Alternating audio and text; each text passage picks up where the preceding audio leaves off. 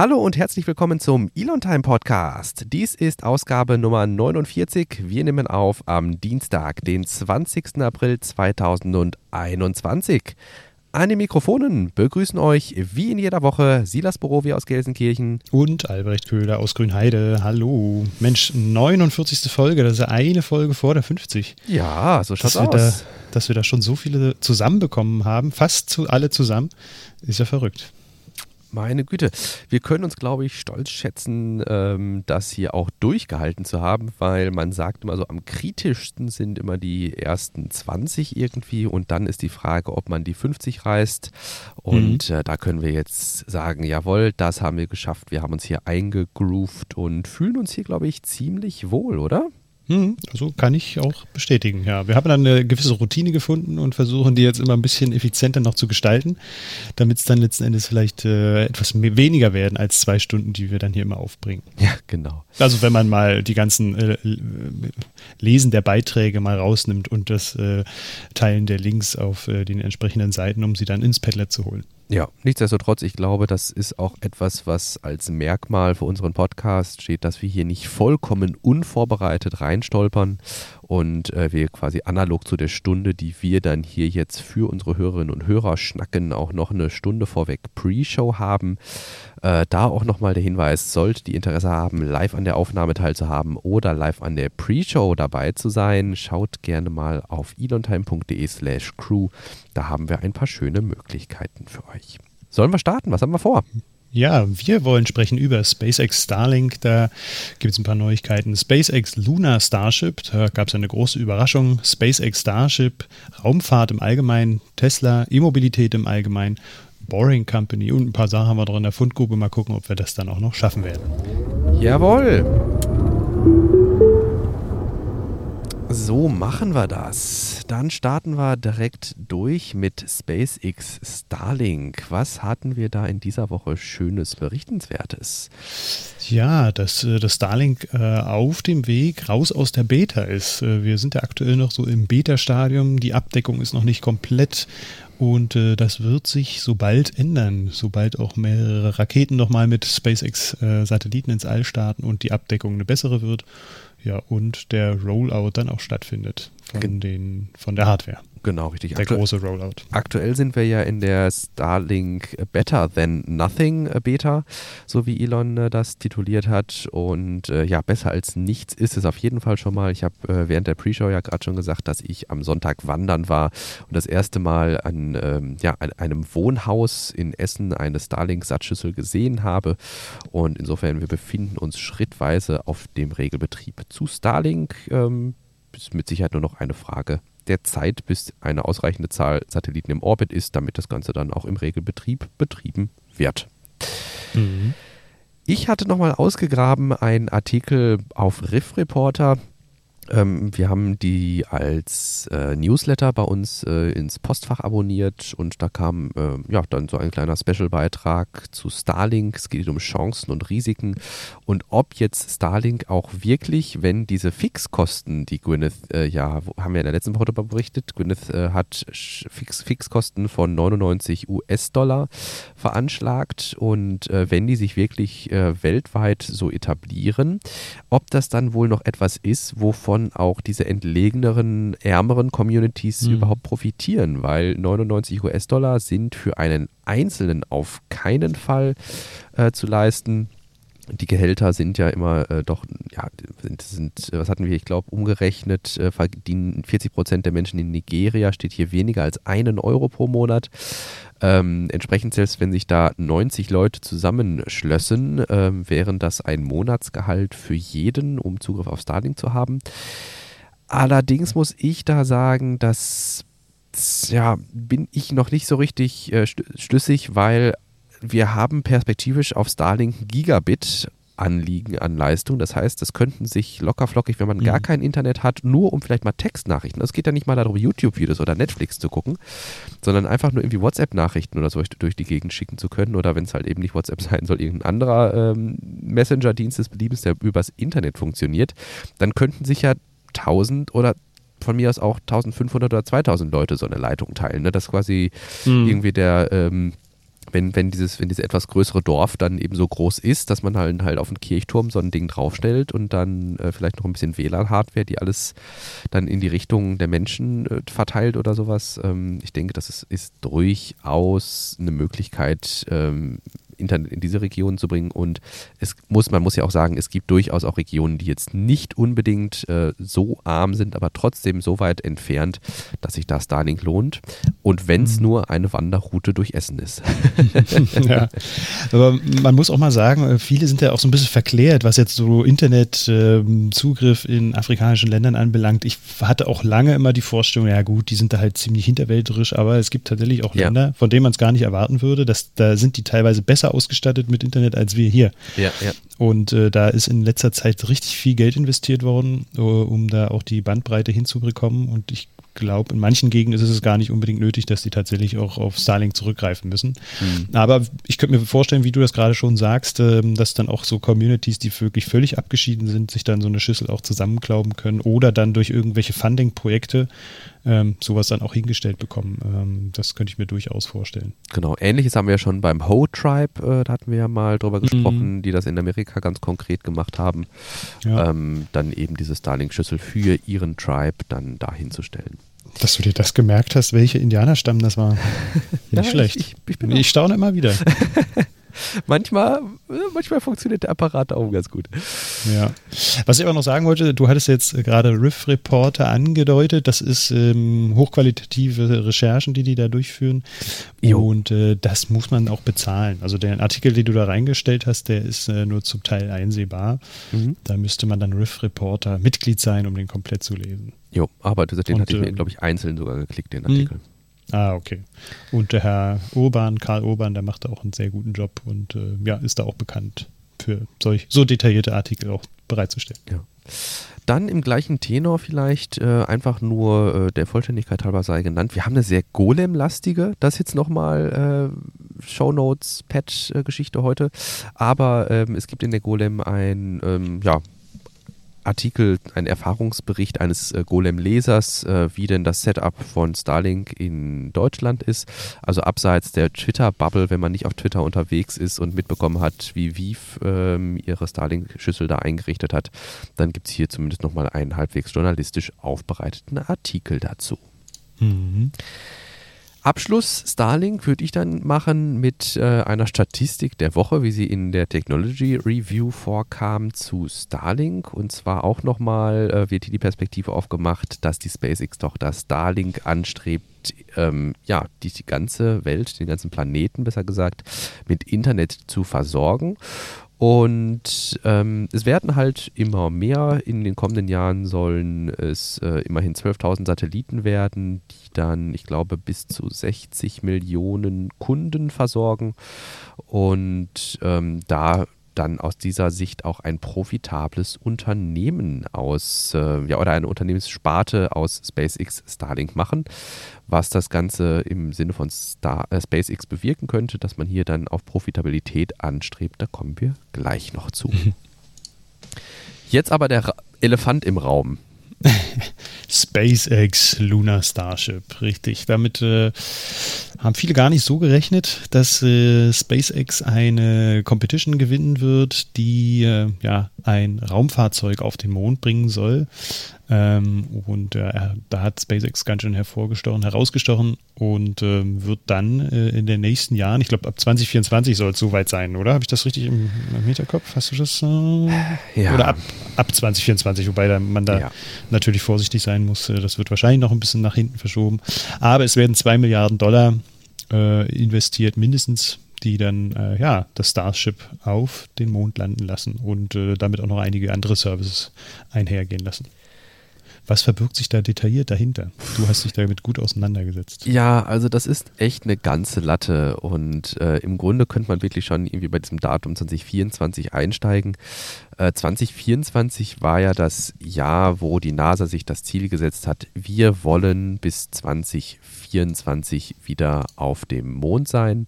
Ähm, ich bin mir gerade gar nicht mehr sicher, wessen Administration. Ich war das, ich könnte sogar Trump gewesen sein. Ähm, aber ich weiß nicht mehr unter welcher, ähm, unter welcher Aufsicht äh, 2024 dann auch tatsächlich ins Auge gefasst wurde. Ähm, es ist auf jeden Fall schon länger geplant und jetzt ist 2024 ja schon bald. und äh, jetzt wurde der ähm, Vertrag eben oder diese, diese Kooperation mit SpaceX bekannt gegeben. Also man hat sich für einen Partner jetzt entschieden. Äh, insofern, ich glaube, wir sind uns alle im Klaren darüber, dass 2024 auf keinen Fall passieren wird. Ähm, mhm. ja, man, man, darf ja, man darf ja träumen und hoffen. Ja. Aber das ist halt typisch Elon-Time auch. Ja. Äh. Das, gut, das ist jetzt immer nicht nur Elon-Time, sondern das ist ja wirklich NASA-Time jetzt auch in gewisser mhm. Weise. Ne? Also ähm, so spät dann erst äh, sich auf einen Partner zu einigen und aber hey, da kommen wir gleich zu. Die NASA ist halt auch konsequent unterfinanziert.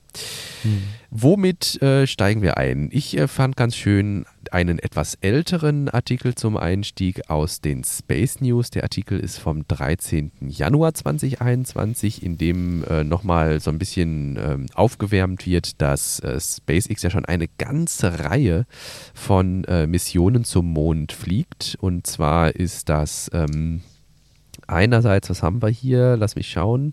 Wir haben die Frachtkapsel Dragon XL. Die hatten wir ja auch schon mal in der Show erwähnt. Wir haben den Mastenlander, den SpaceX äh, Richtung Mond bringen soll. Wir haben einen Lander von Intuitive Machines, der Richtung Mond gebracht werden soll, von SpaceX. Wir haben den Astrobotic Lander, der zum Mond gebracht werden soll, von SpaceX. Wir haben mhm. Dear Moon, die Richtung Mond geht. Dann haben wir noch, den konnte ich jetzt nicht finden, den hat TJ erwähnt, den iSpace Lander. Ähm, da weiß ich nicht, um was es da genau geht. Und jetzt eben das Human Landing System. Wobei natürlich äh, das Human Landing System, die, das Lunar Starship mit Sicherheit das dickste Ei ist. ähm, Worum geht's? Äh, die NASA hat ausgeschrieben ähm, im Rahmen dieses Commercial, also der Kommerzialisierung eben aller möglichen Programme. Also wir kennen ja das äh, Commercial Cargo Programm, wo eben SpaceX in Zusammenarbeit mit der NASA die Cargo Dragon entwickelt hat, die jetzt regelmäßig von und zur ISS fliegt, um eben Güter von und zur ISS zu bringen. Wir haben das Commercial Crew Programm, wo die Dragon Kapsel jetzt schon mit der zweiten Mission das dritte Mal dann insgesamt Menschen zur ISS bringt. Ähm, anderer Commercial Crew Partner war ja Boeing, die sind bisher immer noch nicht mit ihrem Testen durch.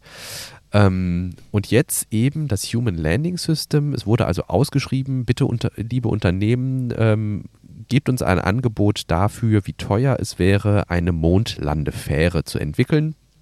Und äh, es gab da insgesamt drei Finalisten könnte man äh, vielleicht sein. Und das war einerseits das Blue Origin National Team aus äh, Blue Origin, Lockheed Martin, Northrop Grumman und Draper.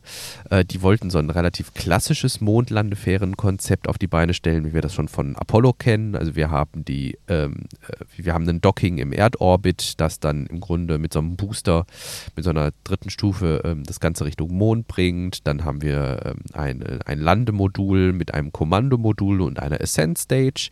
Und äh, jedes dieser Unterne beteiligten Unternehmen im National Team hätte letztlich eine dieser Komponenten entwickelt. Das heißt, es war so ein bisschen Arbeitsteilung und insofern insofern relativ äh, sinnvoll strukturiert. Man hat viel auf Bekanntem aufgebaut, weil Apollo ja gut funktioniert hat eigentlich und jetzt mo mit moderner Technik müsste das noch besser funktionieren. Nachteil, total toller Ansatz, aber unfassbar teuer.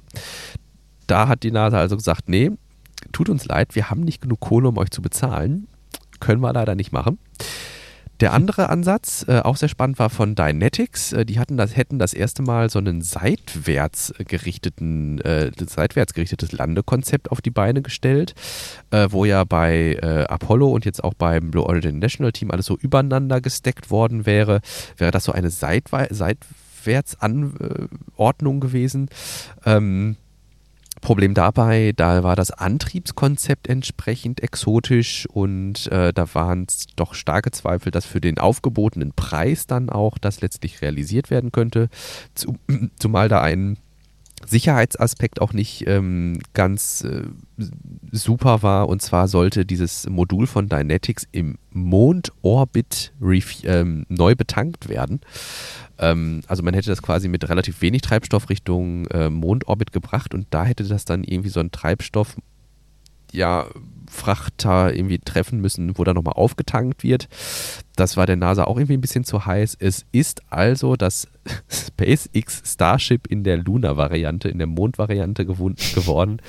Ich hätte äh, im Leben nicht äh, mit gerechnet für insgesamt 2,9 Quietsch Milliarden. Dass man bei Millionen, bei hunderten Millionen schon Quietsch sagt, heißt was, ne? Ähm, ähm, ist letztlich dieser Vertrag angesiedelt. Äh, SpaceX war auch der einzige Partner, der eingewilligt hat, nicht von Anfang an die volle Summe ausbezahlt zu bekommen. Das heißt, das Ganze wird auf Raten stattfinden, deshalb kann die NASA sich das überhaupt nur leisten.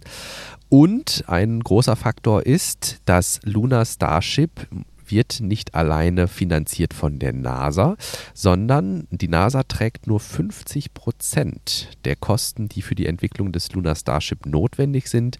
Die restlichen Kosten nimmt SpaceX auf seine Kappe und äh, insofern ein ja, sehr attraktives Angebot, was dann da für die NASA geschnürt wurde.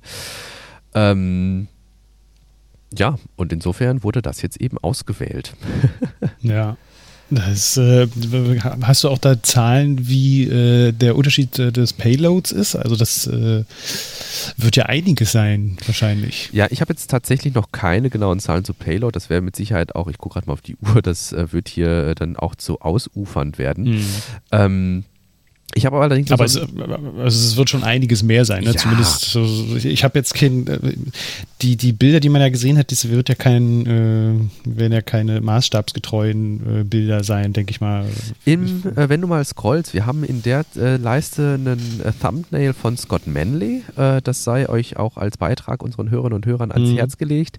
da sind die to scale. Also das Starship in der Mitte und ah, links okay. und rechts diese beiden kleinen Ach, Punkte. Ja. ähm, das ist einmal bei Origin National Team und äh, Dynetics. Okay. Da, da, war ich mir nicht sicher, ob das tatsächlich. Ja, also in der Broschüre Skills. oder in dem, in dem Videomaterial werden die ja immer im gleichen Seitenverhältnis dargestellt. Das heißt, da kriegt mhm. man gar keinen guten Eindruck vom, vom Verhältnis irgendwie, aber der ja. Starship ist es ah. einfach riesig. Alles klar. Das heißt, da hat die NASA auch gesagt, hey toll, wir haben hier wirklich gute Fuel Margins. Also wir haben mehr Treibstoff mit an Bord, als wir eigentlich bräuchten. Das mhm. ist also für die Sicherheit gut. Das ist aber auch gut, dass dadurch, dass äh, ein ganzes Stück weit mehr Fracht mitgebracht werden kann, aber das Starship ermöglicht auch bis zu vier Astronauten. Eigentlich waren gefordert nur mhm. zwei. Ähm, es kann bis zu einer Woche auf der Mondoberfläche mhm. bleiben. Und äh, das sagte TJ auch, ähm, TJ Cooney mit I Need More Space. Ähm, vier Leute, die eine Woche auf der Mondoberfläche verbringen können, die kriegen schon ganz schön was wissenschaftlich gewuppt. Ja. Ähm, eigentlich war Bridenstines äh, Vision ja nur, ähm, zack, Touchdown auf den Mond, äh, sagen, wir waren da und wieder weg. Das war eigentlich so der, der Plan. Äh, da würde man aber tatsächlich bis zu einer Woche voller Missionszeit bekommen.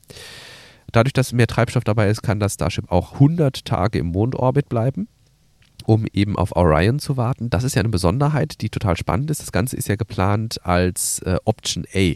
Das heißt, äh, geplant ist eine einzige Mission und eine Demo-Mission, eine unbemannte.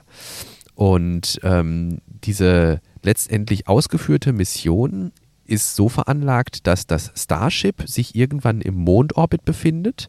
Dann kommt die Orion-Capsule äh, dazu dockt an das Starship und die Astronauten gehen dann von, vom Orion-Modul ins Starship und mit dem Starship geht es dann auf die Mondoberfläche.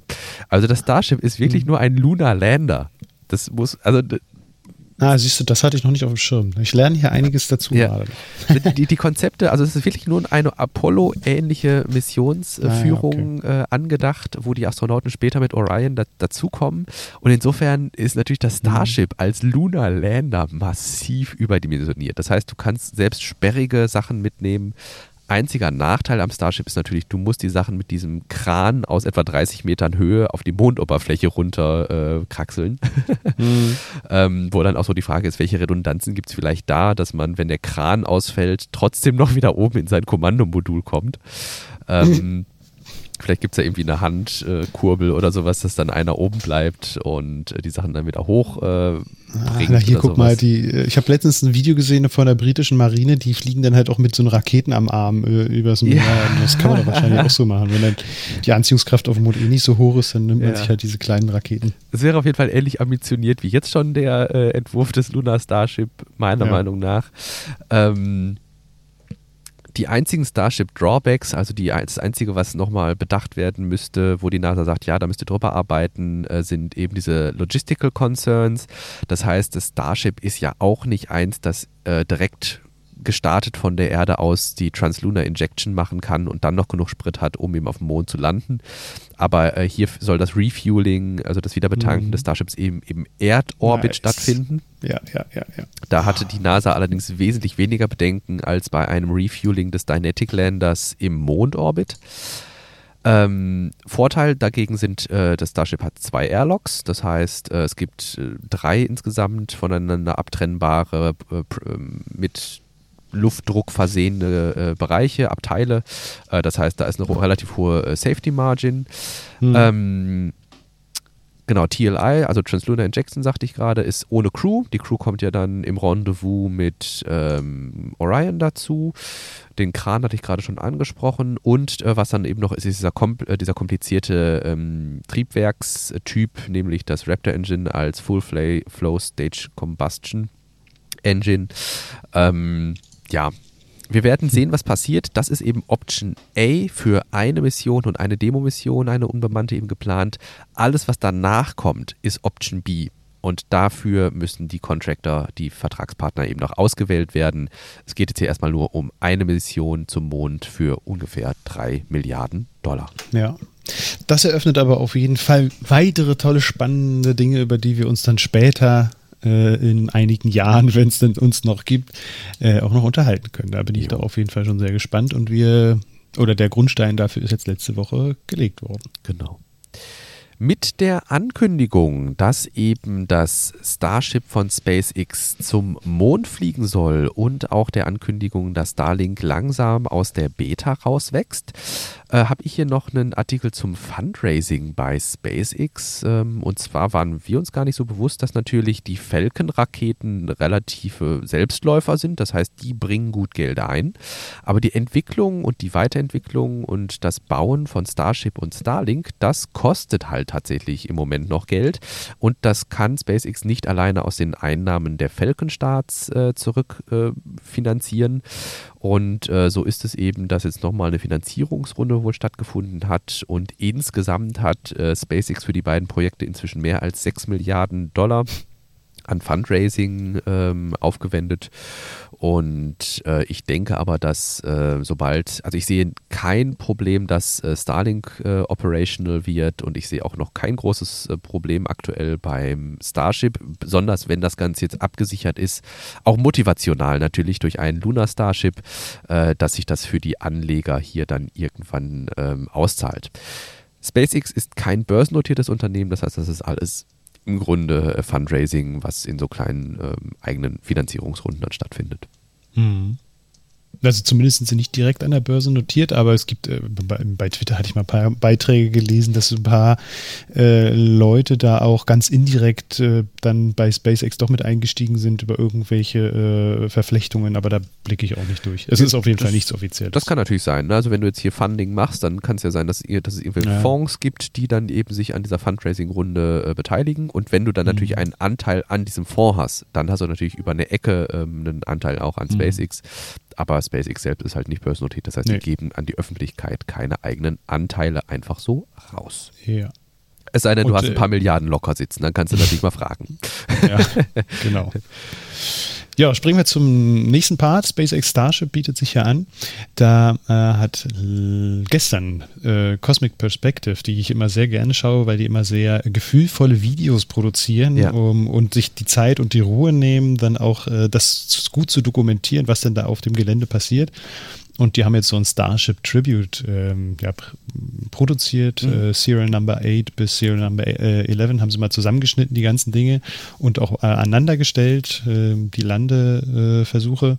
Und äh, das wollte ich euch einmal ans Herz legen, dass ihr euch das mal reinschaut in einer ruhigen, äh, in ruhigen acht Minuten und ähm, das mal auf euch wirken lasst. Das äh, finde ich immer sehr beeindruckend. Ja. Schöner Soundtrack, Wunder Gucci 4K. Ähm, mhm. Lohnt sich auf jeden Fall da mal reinzuschauen.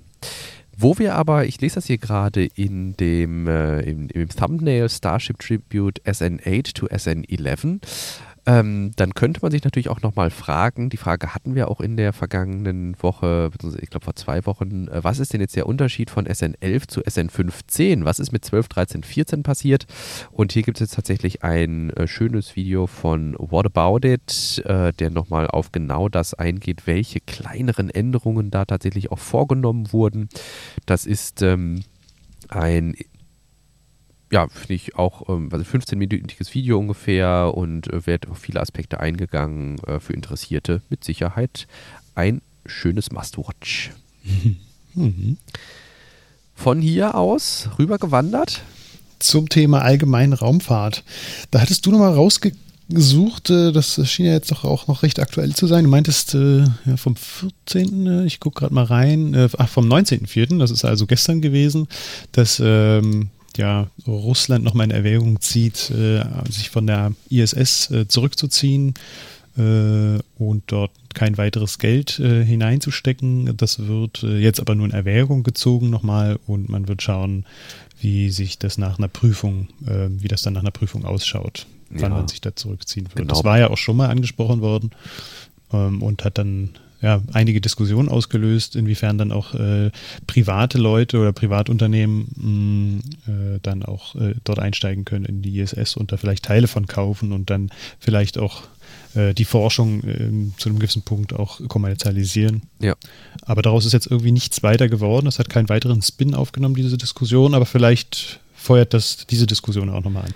Genau, also das Ganze geht zurück hier auf Juri, auf ein, auf ein Statement von Juri Borisov, der ist seines Zeichens wohl Vizeministerpräsident der Russischen Föderation und äh, ich würde das ganz deutlich, das finde ich auch äh, schön, dass Heise das zumindest im, äh, im, im, in der Zusammenfassung am Ende nochmal geschrieben hat, dass es sich hier mit Sicherheit auch ein Stück weit um Verhandlungstaktik handeln könnte. Also wenn jetzt demnächst vielleicht sogar nochmal ansteht, über die verschiedenen Beteiligungen der Länder an der ISS äh, zu verhandeln und wer gibt wie viel Geld, ähm, dann ist es natürlich nicht die dümmste Verhandlungstaktik zu sagen, meine Güte, für so ein marodes Teil wollt ihr wirklich noch Geld irgendwie von uns haben. Ähm, insofern, ich, ja, bis jetzt ist es einfach noch nicht konkret absehbar, dass Russland die ISS nach 2024 verlässt und äh, insofern ähm, würde ich das jetzt auch erstmal nicht allzu groß aufkochen. Ähm, mhm. Und wir es ist mit Sicherheit ein Fakt, äh, dass, wir hatten gerade schon während der Pre-Show darüber gesprochen, dass einige der Module der ISS, die äh, ursprünglich mal für 15 Jahre Missionszeit ausgelegt waren, inzwischen 30 Jahre alt sind. Und ähm, insofern an allen Ecken und Enden, das haben wir ja auch immer wieder mal thematisiert. Äh, Risse und Löcher. Genau, Risse und Löcher auftreten, sodass Luft entweicht und nur die größeren Risse und Löcher werden ja dann auch äh, gefunden und gestopft. Die haben halt auch einen vollen Zeitplan und können da jetzt nicht irgendwie Wochen, Monate lang Löcher suchen. Aber es entweicht halt auch nach wie vor Luft durch kleinere Risse und Spalten und das hat mit Sicherheit auch mit dem Zustand und dem Alter der ISS zu tun und man fragt sich natürlich, was, what's next irgendwie, ne? Mhm. Äh, die ISS ist jetzt nun mal ein paar Tage alt und ähm, gibt es vielleicht irgendwie Bemühungen wie China zum Beispiel, die ein eigenes ähm, Raumfahrtprogramm mit eigener Raumfahrtstation dann auch auflegen wollen? Ja, das ist äh, auch so die Frage, die äh, sich bei mir gestellt hat. Was, was wird Russland jetzt in Zukunft machen? Ne? Ich meine, ja. die Amerikaner fliegen jetzt wieder zum Mond, äh, haben wir jetzt gerade gehört, dass da große Ambitionen bestehen und ähm, da hört man von Russland zumindest jetzt auch nicht so viel. Ist die Frage, ob wir es einfach nicht mitbekommen, weil da bei denen im Land vielleicht auch viel diskutiert wird und auch äh, mhm. abgewogen wird wir das aber nicht hören oder ob tatsächlich da so eine gewisse Ruhe herrscht. Das Gefühl habe ich gerade, mhm. dass sie sich aktuell auf ganz andere Dinge konzentrieren und äh, gerade was so Raumfahrtthemen anbelangt, sie sich da vielleicht ein bisschen zurücknehmen. Das ist nur ja. so ein Gefühl. Mal gucken, vielleicht findet sich da hier und da mal noch was. Ja, man, man muss sich allgemein im gesamten Raumfahrtsektor, also Artemis ist jetzt mal wieder eine ein, ein, großes Ziel, was man sich in die Ferne gesteckt hat, genauso wie die äh, wie das Commercial Crew Programm oder auch das ähm, Cargo Programm mit der äh, Cargo Dragon. Ähm, das sind einfach Neuerungen und es sind neue, das ist neue Technik, die letztlich in den Raumfahrtmarkt spült, zumindest aus amerikanischer Seite. Ne? Und mhm. äh, aus russischer Seite, die fliegen seit Tag und Jahr mit äh, der Soyuz und auch mit der Soyuz-Rakete und da wird mal so gar nichts irgendwie grundlegend überholt. Natürlich machen die ihre Tweaks und äh, ich glaube, die Soyuz ist nach wie vor das zuverlässigste Arbeitspferd der gesamten Raumfahrt. Mhm. Ähm, die, die startet auch regelmäßig und oft und äh, da braucht man sich überhaupt ähm, kein braucht man überhaupt nicht in Abrede stellen. Ähm, aber klar, was ist, äh, ne, also sollte man die Raumfahrt nicht auch in Russland vielleicht mal ins äh, 21. Jahrhundert irgendwie holen? Ähm, ja, mhm. es bleibt spannend, ähm, was da vielleicht dann auch irgendwann mal angekündigt wird, weil äh, wo wir vielleicht jetzt schon von der NASA-Mitteilung zum Lunar Starship überrascht äh, waren, ich glaube, eine äh, Mitteilung aus Russland, aus Raumfahrtperspektive, könnten wir noch weniger vorhersehen und wären wahrscheinlich umso überraschter. Ja, definitiv. Ja, Nächstes Thema gerne im Blog Raumfahrt. Äh, da einfach nur vielleicht für euch zur Kenntnisnahme, wenn euch der, äh, ja, wenn euch ein Interview interessieren würde mit Peter Beck, seines Zeichens CEO bei Rocket Lab. Äh, Tim hat mal die Gelegenheit genutzt und ein äh, Videokonferenzinterview mit ihm aufgezeichnet. Es geht natürlich um Rockets Lab, Rocket Labs neue Electron, nein, Neutron, ne? Neutron. Neutron. Hm äh, ja. Rakete. Und ähm, ja, Tim versucht immer so ein bisschen nachzubohren, aber viele Informationen kann Peter da tatsächlich nicht herausrücken. Und in einem zweiten Abschnitt geht es dann nochmal um die Wiederverwendung der Elektron-Rakete, wie da der Stand der Dinge ist. Mhm. Ja, aber das ist zum Beispiel auch ein Ding, ne, da äh, kann man ja auch sehen, was in der Raumfahrtszene auch äh, modern passiert. Also man kann halt äh, Raketen auch auf moderne Art und Weise ins All schießen ja, und dadurch ja. ist das eine ganz gute Überleitung eigentlich gewesen von dem russischen Thema zum, ja, zum, zum, Rocket Lab Thema. ne? Und äh, solche Ambitionen sieht man da halt aus Russland nicht, aber wie gesagt, da müssen wir nochmal nachschauen und tiefer graben. Bevor wir dann vielleicht gleich hier zu diesem wunderschönen Google-Zeitraffer-Thema springen, dann nehmen wir doch, doch vielleicht noch eine neue Rakete mit rein und zwar die Blue Origin New Shepard Rakete. Die New Shepard hatte jetzt ein komplettes äh, Rehearsal für den äh, Crewed Flight. Ähm, ist insofern ganz interessant, dass jetzt mal alle äh, Abläufe durchgespielt wurden, wirklich vom Verlassen der Crew ihrer ähm, Unterkünfte, äh, die Fahrt zum Pad und dann das Einsteigen, beziehungsweise erstmal das Hochlaufen dieses, dieses ähm, wie nennt man das? Ähm, Crew Access mm. Arms oder sowas, ne? Und ja. das Einsteigen in die Kapsel, äh, das wurde alles mal ähm, geprobt. Aber der Start wurde nicht mit Crew vorgenommen, sondern da durfte die Crew dann wieder aussteigen und nur die, äh, ja, der Dummy ist äh, mit der New Shepard geflogen. Ähm, ich vermute aber, dass wir jetzt näher und näher hier vielleicht mhm. wirklich an bemannte Flüge kommen. Aber meine Güte, ähm, das sage ich auch schon seit zwei Jahren, äh, dass jetzt bald mal irgendwie bemannte Flüge dran sein müssten. Ähm, wir dürfen gespannt sein, wann Blue Origin den Schritt geht, auch mal Menschen auf New Shepard draufzusetzen. Ja, dann hast du gerade schon äh, des, den Zeitraffer von Google angesprochen. Das fand ich auch ganz interessant, habe ich gerade mal nochmal reingeschaut.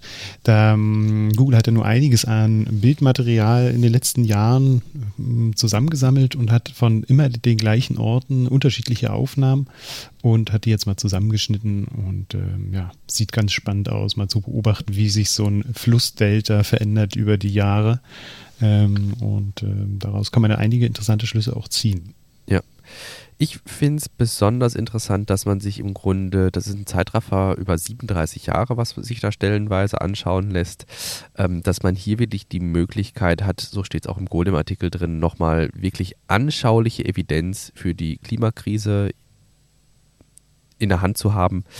Ähm, es ist einfach, wie du sagst, wenn man sich jetzt beispielsweise so ein Flussdelta anschaut oder wenn man sich einen ähm, Gletscher in Norwegen anschaut oder mhm. äh, sich mal die den, den Verlauf des Wetters auf einem, auf Mount Everest oder auf anderen äh, Gebirgszügen anschaut, ähm, dann kann man hier und da doch äh, sehr gut nachvollziehen, was sich eben seitdem getan hat. Und ähm, an den Stellen, wo man eben dann diese Kipppunkte besonders gut erkennen kann, ähm, Permafrost zum Beispiel in Sibirien oder sowas, dann hat man hier wirklich die Möglichkeit, einfach mal Google Earth mäßig reinzuzoomen und diesen, ähm, dieses Zeitraffer laufen zu lassen und äh, da ja einen Einblick von zu bekommen und sich dann vielleicht dann ist noch der Schritt gefordert, sich bewusst zu werden, dass das jetzt nicht computergeneriert ist, hm. sondern dass das wirklich die Bilder der vergangenen 37 ja. Jahre sind. Genau. Ja.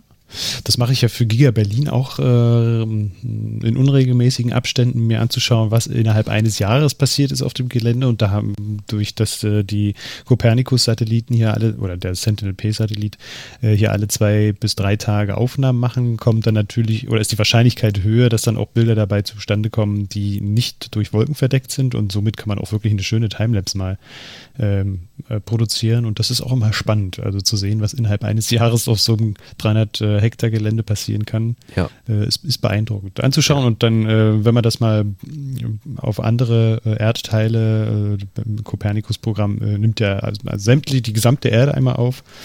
alle paar Tage, dann kann man sich an bestimmten Stellen halt auch mal diese Timelapse generieren und sich anschauen, wie diese, wie die Umwelt dann dort auch sich verändert hat, aufgrund von Menscheneinfluss vielleicht. Ja. Ja, es ist letztlich ja nichts anderes als auch ein Menscheneinfluss, mhm. wenn es natürlich auch äh, nicht in einem Spektrum von globalen Klimakrise, ähm, sondern wirklich ganz lokal und bei euch. Aber genau das ist es ja eben, dass man mal so eine Möglichkeit hat, einen Schritt also Satellitenperspektive ist ja auch einfach einen großen Schritt zurück, nämlich Schritt zurück bis in den mhm. Weltraum und äh, dann mal einen Blick aufs große Ganze werfen zu können mhm. und zu mhm. sagen, ich kann es mir im Kleinen angucken, aber je weiter ich rauskomme, ähm, desto mehr sehe ich dann zum Beispiel auch, weiß ich nicht, äh, wie sich äh, Flüsse, Seen, Wälder, ähm, mhm. Schnee und Gletscherverhalten mhm. irgendwie. Ne? der, der Begriff äh, Overview-Effekt ist ja da in der Raumfahrt immer sehr äh, eindrücklich. Ja. Äh, ja. Das, äh, davon erzählen ja dann immer die Astronauten, wenn sie im, im, All waren und von oben auf die Erde geguckt haben, ja. dass sie dann auch ein Verständnis dafür bekommen, dass eigentlich alles miteinander zusammenhängt und dass so Grenzen eigentlich überhaupt keinen hm. Sinn machen. Hm. Ja, das ist ja genau. Also ich glaube, wenn du dann auf den Globus schaust und siehst, dass der Sturm, der in, auf dem einen Kontinent entstanden ist, jetzt rüber weht äh, auf den anderen. Oder was wir ja hier ähm, auch immer wieder merken, äh, dieser Sahara-Staub zum Beispiel. Mhm. Ne? Mhm. Oder, Hatten wir letztens ähm, erst. Genau, ja, genau. Ne? Und äh, dass man dann, das, das, das kannst du ja aus dem All wirklich beobachten. Da zieht sich dann so ein gelblicher Schleier von der einen Seite des Planeten äh, rüber zur anderen oder sowas. Ne? Oder mhm. Äh, das betrifft ja den Amazonas zum Beispiel auch ganz massiv, ne? also der alle sämtliche Nähr oder der größte Teil der Nährstoffe, der letztlich den Amazonas-Regenwald speist, sind auch diese Stäube aus der afrikanischen Wüste. Und äh, wenn man dann eben sieht, dass diese quer über einen Ozean äh, bis hin zum Regenwald wehen, ähm, das schafft, glaube ich, nochmal einen deutlichen Vernetzungseffekt, ähm, was die naturwissenschaftlich, das naturwissenschaftliche Verständnis dann angeht. Ne? Ja. Ach ja. In Dann diesem noch, Sinne so. eigentlich, oder? Nicht? Ja, ja. Doch, Wissenschaftliche Erkenntnisgewinnung. Ingenuity landet auf dem Mars. Ja, Moment, das hatten wir schon. Aber er war vorher in der Luft, aus eigener Kraft. Drei Meter hochgestiegen. Du hast dir das angeguckt. Ja, genau. Ich hatte äh, das Glück, mir den Livestream anzuschauen und just in diesem Moment, also so zehn Minuten später, äh, nachdem ich eingeschaltet habe, äh, sind dann auch die ersten Telemetriedaten eingegangen und die ersten Bilder und auch tatsächlich bewegt Material, sodass man sehen konnte, dass der Hubschrauber Ingenuity da in der Luft wabert, äh, drei Meter über dem Marsboden und dann auch wieder zu Boden gegangen ist. Und die Crew oder das Team, das äh, für Ingenuity zuständig war, natürlich mega gefeiert hat und äh, man den richtig ansehen konnte in den Gesichtern, dass der, dass denen eine ganz schöne Last äh, vom Körper fällt, von den Schultern fällt. Ja. Und es äh, war schön mit anzuschauen und habe mich gefreut für die Leute, die da auch beteiligt waren und dass wir da in Zukunft dann auch noch andere tolle Bilder sehen werden. Genau. Die Besonderheit von Ingenuity ist eben, dass wir jetzt nicht sprechen können vom ersten Flug auf dem Mars. Wir erinnern uns vielleicht noch an die, ähm, wie nennt sich das nochmal, die Descent Stage bei der, beim Mars-Lander. Der Sky Crane, genau. Ah, Ne? Also der Sky Crane, äh, der letztlich den Rover auf der Marsoberfläche abgesetzt hat, sowohl Ingenuity als auch äh, Curiosity damals. Ähm, das ist ja im Grunde auch Flug auf einem anderen Planeten, auch ein kontrollierter Flug auf einem anderen Planeten, aber eben mit Raketentriebwerken. Und das war jetzt das erste Mal, dass wir auf einem fremden Planeten einen Flug mit aerodynamischen Hilfsmitteln absolviert haben. Also wir haben eine sehr dünne Marsatmosphäre, die wir eben versuchen mit sehr großen Rotorblättern dazu, bewegen, dazu zu bewegen, uns in die Luft zu heben. Und ähm, insofern ist das das World's First, dass wir eben einen Hubschrauber, der ja eben aerodynamische Effekte ausnutzt, um in die Luft zu steigen, auf einem fremden Planeten gestartet haben. Völlig verrückt, wenn man sich das mal so vorstellt. Ja. Ah, krass. Ich bin auch gespannt, ob wir, also es war gar nicht so weit weg, wie ich dachte. Also Ingenuity konnte ja wirklich gut Videos, äh, ach gar nicht war Ingenuity, äh, Perseverance konnte ja gut Videos von Ingenuity machen. Ähm, da wird, sobald da die ersten hochauflösenden und vielleicht auch Mhm. mehr als zwei Bilder pro Sekunde Clips rauskommen. Ähm, das- Und Ton ja, vielleicht. ja, Also ich kann mir vorstellen, dass das Ding schon auch ein bisschen Geräusche macht, auch wenn natürlich die Atmosphäre jetzt nicht allzu dicke ist. ja, Aber da wird bestimmt irgendwie so ganz leise was zu hören sein. ja, das denke ich doch wohl auch. Ah, ich freue mich. Ich, ähm, ich, ich glaube, man hat ja ein Foto, ich glaube, das erste Foto, was rumging, war ja von Ingenuity selbst, wo es seinen Mhm. Schatten auf dem Boden, glaube ich. Richtig? Ne? Ja. ja. Hm? Genau. Und da wusste man dann schon mal, ja, Ingenuity ist airborne. Äh, man sieht den vollständigen Schatten auf dem Boden. Und ähm, ja, was, wo ich jetzt auch äh, gespannt bin, ist, wie viele Flüge wird Ingenuity dann jetzt in den nächsten Tagen, Wochen, Monaten noch absolvieren? Können, ja. Genau. Ne, geplant ist das Ganze. Das muss man natürlich ins, äh, in Relation setzen mit dieser, mit dieser Erwartung, beziehungsweise mit dieser gespannten Erwartung. Äh, Ingenuity war nie dafür ausgelegt, jetzt irgendwie groß äh, Erkundungsmissionen um Perseverance herum oder so zu starten, sondern es ging hier wirklich nur um ein Proof of Concept und ich glaube, alleine dieser Flug, dieser erste Flug würde reichen, um die Missionsspezifikation zu erfüllen und zu sagen, gut, hat geklappt. Ähm, das machen wir irgendwann nochmal, ähm, aber halt eben nicht mit Ingenuity. Aber ich denke, die werden, wie auch Cu- Curiosity, ähm, deutlich über Missionsdauer Mhm. betrieben wurde, auch hier Ingenuity versuchen, deutlich über seine eigentliche Spezifikation hinaus nochmal fliegen zu lassen. Ja. Und vielleicht am Ende auch ein bisschen was äh, Verrückteres äh, fliegen, zu fliegen. Loopings! Wenn sie dann schon, ja, wenn sie dann schon alles irgendwie gete- durchgetestet haben, äh, haben sie vielleicht mal Bock auf ein bisschen was Verrückteres. Mal Ja, gucken. ja. Ja, nächstes Thema würde ich sagen, aufgrund der nicht mehr allzu viel Zeit. Tesla. Tesla.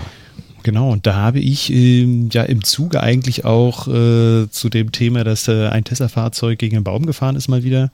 Äh, mal wieder, weiß ich gar nicht, so oft kommt das, glaube ich, gar nicht vor. Aber fahrerlos gegen Baum. Ich wollte gerade sagen, Da man muss das ja einordnen. Ne? Also mal Ja. wieder, vielleicht kann man so einordnen, mal wieder ein paar Idioten, äh, die meinten, sie könnten sich äh, auf die Rücksitzbank setzen und den Tesla alleine fahren lassen. Ja. Äh, in Vorbereitung dazu ist mir noch ein Artikel über den Weg gelaufen, der beschreibt oder der sagt, dass damals äh, im Januar ein äh, Tesla-Shorter, also jemand, der auf fallende Tesla-Aktien gesetzt hat, eine Petition eingereicht hat äh, beim Untersuchungs-, also einem speziellen Untersuchungsausschuss oder F NSTH. Äh, NHTSA. NHTSA, genau, die ähm, dann mal untersuchen sollten, warum irgendwie 230 Fahrzeuge circa ähm, beschleunigt haben, obwohl gar nicht die Beschleunigungs- oder die Gastaste getreten wurde. Da hat sich dann herausgestellt, dass diese, äh, ja, diese Petition fallen gelassen werden musste, weil sie substanzlos war. Das heißt, die Daten, die, den, die der NHTSA vorlagen, haben nicht darauf äh, hingedeutet, dass es eine Fehlfunktion des Fahrzeugs war. Ähm, und ähm, ja, das war dann doch nochmal ganz interessant. Ich hatte das nämlich so auch äh, damals äh, im Januar auf dem Schirm und dachte, huh, na, nicht, dass da irgendwas dran ist. Ja, ja. Nein, ist, ist nicht dran, ist nichts dran und das muss man ja auch dann nochmal sagen. Das ist natürlich, schlägt das dann keine so eine große Welle, Ja. wenn äh, dieser Bericht dann auch sagt, dass das eigentlich äh, immer ein Fehlverhalten der Fahrer selber war. Ähm, aber eine große Welle schlägt wenn Tesla dann doch irgendwie da äh, ins dunkle Licht gestellt wird. Ja, ich kann mich auch noch gut erinnern, dass du äh, sagtest, ja, ist natürlich jetzt vielleicht nicht so besonders geschickt kommuniziert, aber es ist gut, dass sich das mal jemand anschaut. Ja. Auch wenn, wenn hinterbei rauskommt, dass da nichts dran ist, dann äh, hat sich nur irgendwie der Initiator vielleicht ähm, dieser Petition als ja, Shortseller oder was geoutet und äh, im, ähm, ja, im schlimmsten Fall kommt dabei raus, dass was dran ist und dann muss gehandelt werden. Mhm. Ähm, aber ähm, ja, das ähm, können war wir dann jetzt so sagen, war jetzt wohl nichts dran. Ja, genau. Und das eigentliche Ding, was jetzt in den letzten Tagen wieder rumging, dass ähm, zwei ähm, Männer im Fahrzeug saßen, aber nicht auf der Fahrerseite und äh, dann mit äh, 60 Kilometer pro Stunde in der Nähe von Houston in eine Kurve gefahren sind und dann aber in Baum, äh, gegen einen Baum gefahren sind. Und da gab es natürlich auch gleich wieder einen großen Aufschrei. Dann gab es äh, ein bisschen Aufklärung und äh, Elon Musk hat dann getwittert, dass der Autopilot dabei nicht aktiviert war. Mhm. Was ja dann auch nicht unerheblich ist. Ja, also das ist, das geht natürlich leichtfertig, vielleicht gerade auch äh, über die Lippen wieder zwei Idioten, die sich da reinsetzen und denken, dass der Tesla selbst fährt. Ähm, das ist natürlich ein tragischer Unfall und die beiden Männer sind dabei zu Tode gekommen. Ähm, aber so wie die Polizei oder die Feuerwehr das jetzt eben dann auch äh, herausarbeiten konnte oder zumindest sehen konnte, ähm, saßen beide Männer noch im Fahrzeug, der eine auf dem Beifahrersitz und der andere auf, der Rück, auf dem Rücksitz. Ähm, ja, und insofern ist jetzt die Frage, kann man hier irgendwie äh, Tesla dafür zur Verantwortung ziehen oder sagen, äh, der doofe Tesla hat irgendwie jetzt hier etwas gemacht, was er nicht machen sollte? Oder würde man das vielleicht anders beurteilen, wenn man sagt, bei jedem anderen x-beliebigen Fahrzeug saß niemand auf dem Fahrersitz und das Fahrzeug ist von der Straße abgekommen. Ja, ich glaube, ähm, weiß ich nicht, ob man da jetzt groß irgendwie Tesla-Bashing mit betreiben kann, wenn man mhm. sich einfach mal die Fakten vor Augen führt. Mhm. Ich hatte dann im, äh, bei Twitter noch einen ganz interessanten Beitrag gefunden von jemandem, der ein Video hochgeladen hat, von jemandem, der auf äh, einem Pickup-Truck sitzt. Also der Fahrer offensichtlich sitzt ja. auf dem Pickup-Truck in der Hoffnung, dass der die Spur halten wird und ist dann auch gegen einen Baum gefahren. Also es gibt tatsächlich ja auch völlig verrückte Leute, die äh, ja, sich solchen Gefahren aussetzen und denen das anscheinend auch ziemlich egal zu sein scheint, dass das Fahrzeug dabei zu Schrott geht, weil der Pickup-Truck dann auch gegen den Baum gefahren ist. Mhm. Und da ist dann natürlich die Frage, warum sollte jetzt äh, die Automarke schuld sein für das Fehlverhalten der Menschen? Ja? Genau. Und wir hatten ja auch in der letzten, oh, ich glaube vor zwei Wochen hatten wir es ja, glaube ich, nochmal eingeordnet, da stand ja dann auch die Frage im Raum, das äh, ging, glaube ich, um Versicherungsfragen. Wer ist denn jetzt äh, dafür verantwortlich, wenn das Fahrzeug äh, im, ja, im Autopiloten ist? Also um welche, um welche Stufe von autonomem Fahren handelt es sich? Und äh, da wurde dann nochmal klargezogen von einem Tesla-Anwalt, dass es sich lediglich um ein Assistenzsystem handelt, und der Fahrer jederzeit ähm, dazu bereit sein müsse, die Kontrolle wieder über das Fahrzeug zu übernehmen.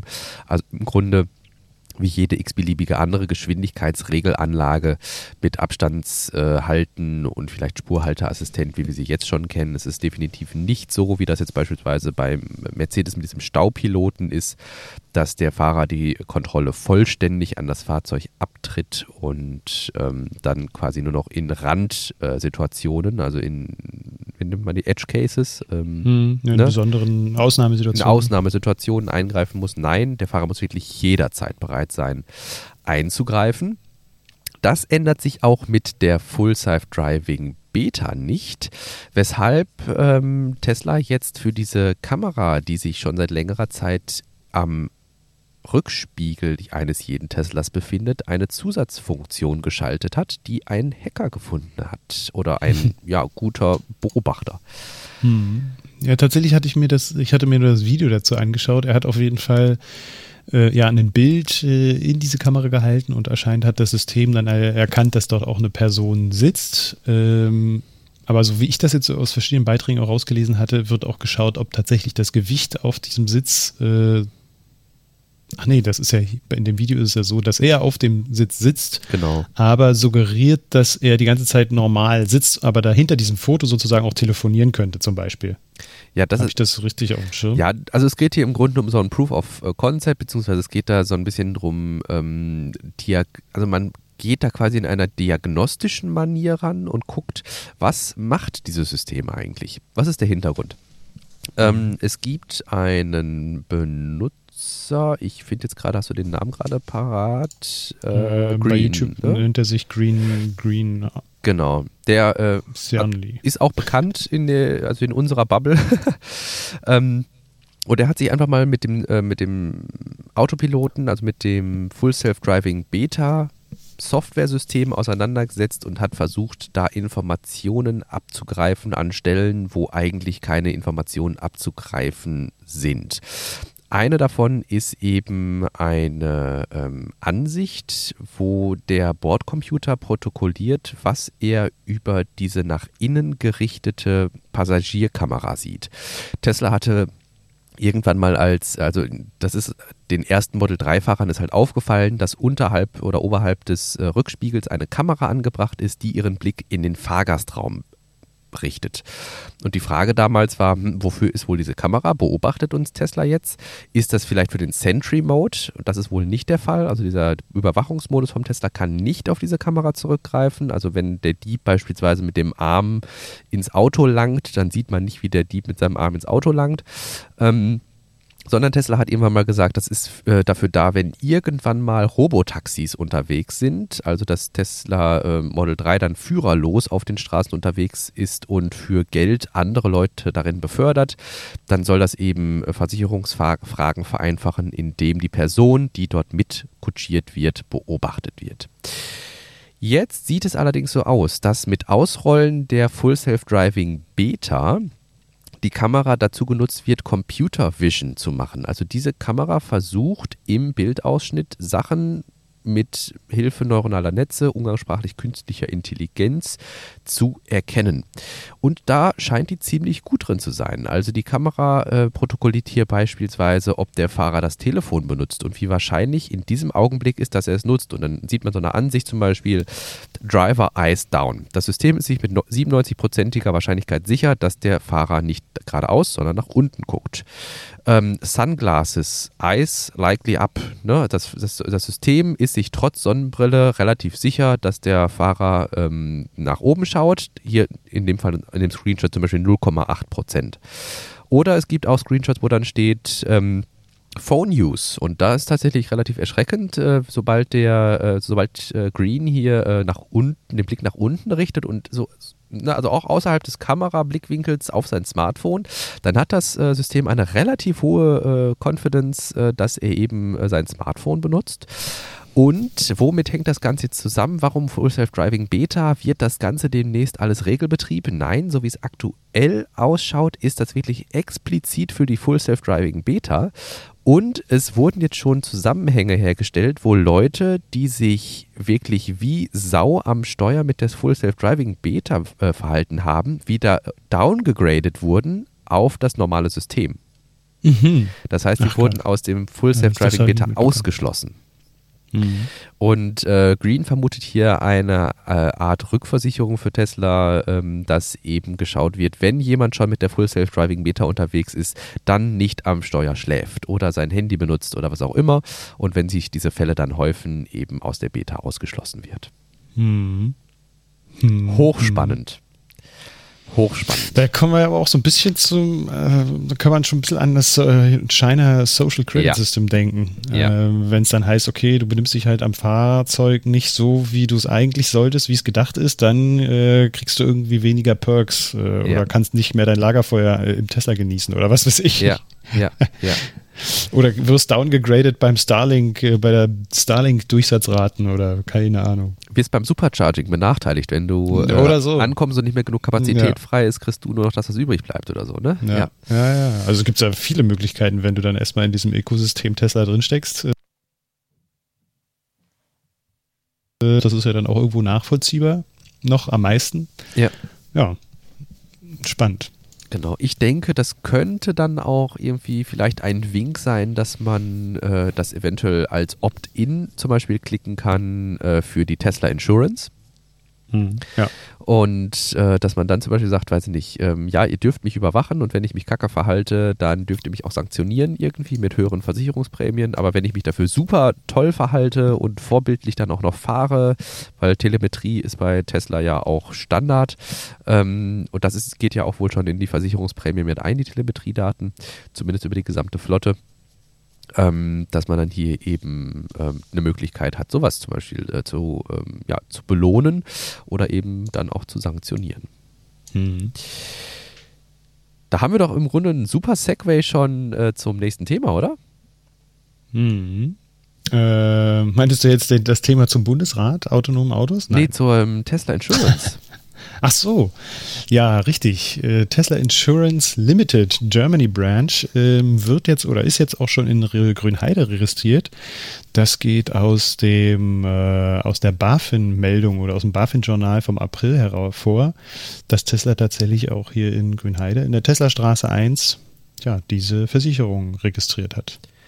Genau, wäre ja interessant. Ich glaube, Tesla Insurance ist ja bisher noch nicht in Deutschland erhältlich.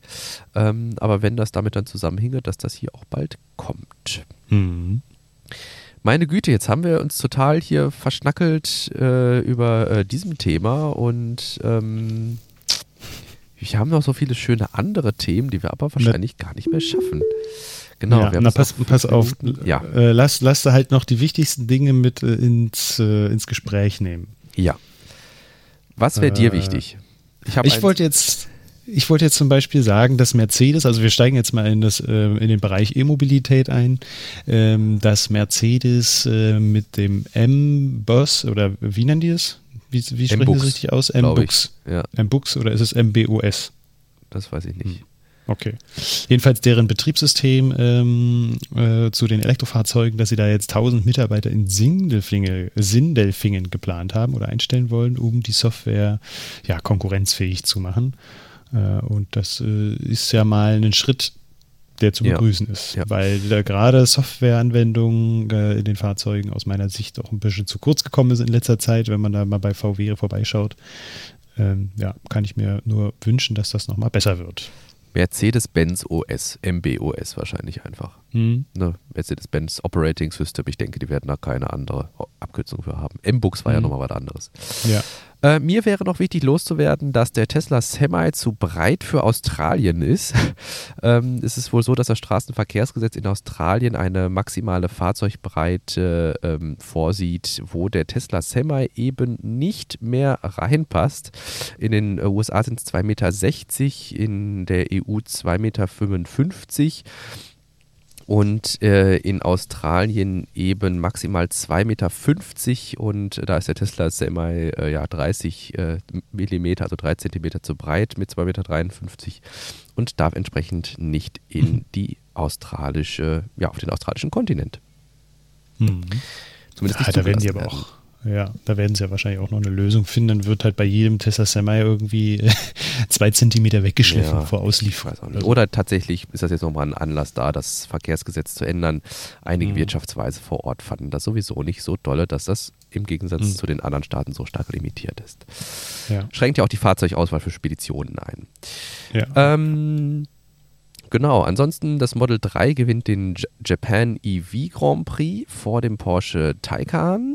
Fand ich auch noch ganz nett. Äh, der Porsche Taycan hat zwar die schnellste Runde gefahren, aber insgesamt gewinnt das Model 3 auf dem ersten, zweiten, dritten und ich glaube sogar vierten Platz.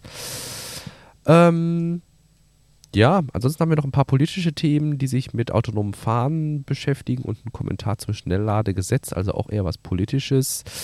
Ähm, Schaut gerne mal in unsere Show Notes, also hier der obligatorische Hinweis. Wir fassen alles eigentlich immer sehr quellen- und verweislastig in unsere Show Notes zusammen.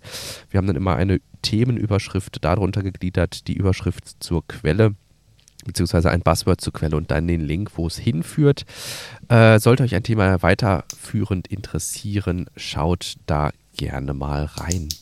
Oh, hier Pilot äh, optional fand ich auch noch interessant. Äh, autonomes Frachtflugzeug schafft es von Gate zu Gate. Ja. Oh, crazy. Ja. Äh, das Startup X-Wing strebt da eine Teillösung an, autonome Frachtflüge mit Cessna's äh, Grand Caravan für Distanzen von bis zu 800 Kilometern. Aber der äh, Funk, Flugfunk muss noch von einem Mensch übernommen werden. Alles andere.